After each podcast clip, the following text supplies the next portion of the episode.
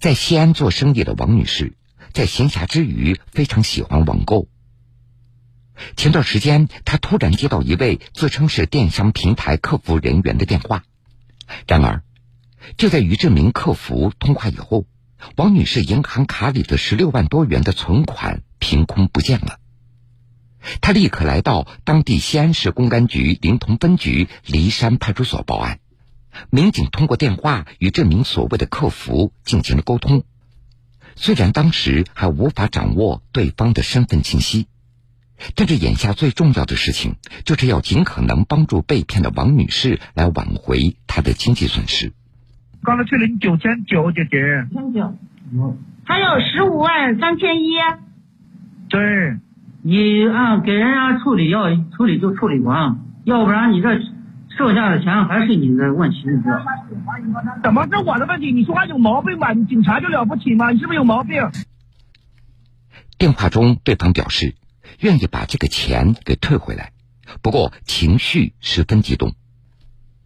那么之前这名所谓的客服和王女士之间究竟发生了什么事情呢？因为网购简单一点，就比较喜欢网购，买了一个维 E，就是三瓶，好像是九十九块钱。就三瓶九十九块钱，完了，我觉得时间很长，我觉得都放了快两个月了，但我我一直没吃，一直没动。那是在今年的一月六号，王女士接到一名自称是电商平台客服人员的来电，对方告诉王女士，说她此前所购买的营养品有质量问题，需要将产品给召回。他说，啊，说最近他们那个东西哈，很多人反馈说吃了拉肚子呀，什么有很多不良的反应。他就问我有没有，我说我没吃，好像打开了，好像好像是打开了，但我没吃，我不知道啥情况。他说那你没吃，我就来，呃，我我们就把这个东西收回。完了，他就跟我说，啊，嗯，你把东西准备好，到时候有快递小哥来你家收取。可是。当天，王女士没有等到上门来取货的快递员，而是又等来了那名所谓客服人员的电话。他又打过来，他就问我，他说：“这个东西我们得把钱退给你，说退给你好像要通过什么途径，说是，嗯，我让我教你安装一下。”我说好，我说那如何安装？完了之后他就说你下载一个这个 A P P。我说在哪里下载啊？我说一般都在应用市场，应用市场有吗？他说没有，就在那个浏览器里面。按照对方的要求，王女士下载了一款名为“上课宝云课堂”的手机应用软件，并且进入到对方要求的网络会议室。此时，王女士她也非常纳闷儿：退钱一般都是按照付款的路径把这个钱给退回来，为什么要重新下载一款应用软件呢？虽然心中充满了疑惑，但是为了尽快拿到退款。王女士，她还是按照对方要求照做了。下载之后，他说你打开进入一个会议室，他说你把那个屏幕共享打开，我就把那个屏幕共享打开。他说哦，看到你了。接下来，对方要求王女士打开手机银行。直到此时，王女士还没有意识到有任何不妥之处。刚我手机有一个那个工工商银行的 A P P，我就把那个 A P P 点开，点开之后，它好像是截屏录屏，因为屏幕共享之后好像能看到我的面部识别，因为我那里面全是面部识别嘛，它好像把我面部一识别，完了我那 A P P 就自动打开了。而就在这个时候，王女士又接到了国家反诈中心的提醒电话，她说你那里面的钱没拿。我就我就觉察到，我就感觉不对劲，我就赶紧把他电话挂了。挂了之后，我就我就赶紧就打了一个幺幺零。在接到国家反诈中心的提醒电话以后，王女士她也感觉到自己遭遇电诈了，非常心急。她想登录手机银行查看一下余额，可是她发现怎么都登录不上去了。警方接到报案以后，立即赶往王女士的家中来了解情况。在民警的帮助下，王女士重新设置了银行卡的密码。她登录账户一看，这卡里的十六万元一分钱都没有了。这下王女士彻底的懵掉了。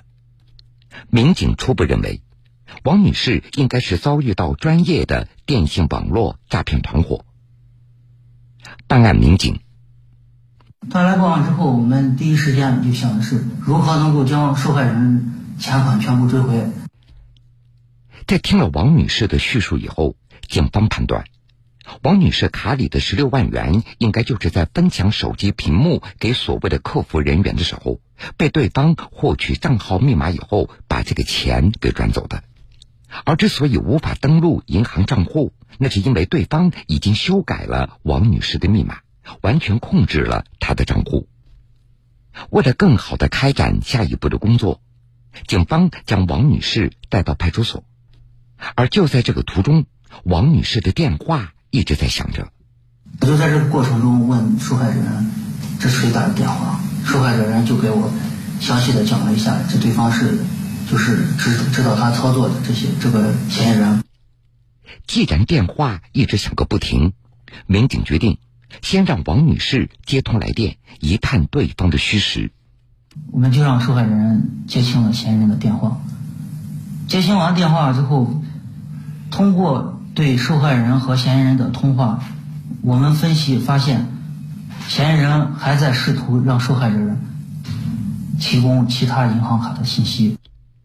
对方似乎并没有打算收手，他们还想骗取王女士更多的钱财。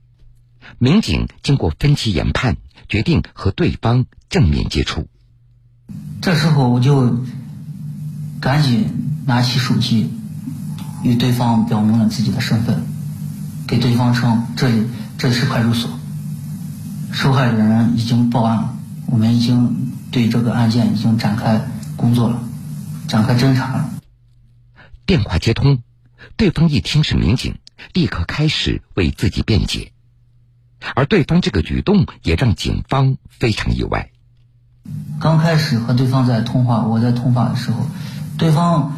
还在还在对对我进行解释，说他们是一个正规的公司，啊，也没有进行一些诈骗，啊，这是受受害者自愿的事情，啊，与我们警方没有关系。另外，警方还注意到了一个细节，对方不仅没有挂断电话，反而与民警开始进一步的交流，这也让民警觉得追回钱款非常有希望。而且通过他的语音，我们发现这个嫌疑人年龄不大，属于这个应该是刚成年的这个学生之类的。这个时候，我们就对嫌疑人展开了普法，包括呃对语言上对他的一些这个压制。为了让对方意识到问题的严重性。民警决定和那名所谓的客服男子进行视频通话，但是这里的视频并不是传统方式上的那种双方面对面的视频通话，而是那名男子通过获取王女士的手机屏幕和摄像头的权限，可以清晰的看到身穿制服的民警，但是民警却看不到对方，因此警方也就无法掌握对方的容貌特征。视频接通。对方看到民警以后，立即表示愿意给王女士把这个钱给退回来。跟你讲，我是拿派出所的。你现在要是不退的话，我们现在准备立案了。你现在涉嫌诈骗，我跟你说，啊，我跟你讲清楚。受害人现在已经报警了。现在你这电话，我跟你说，全程录像的，录音录像啊。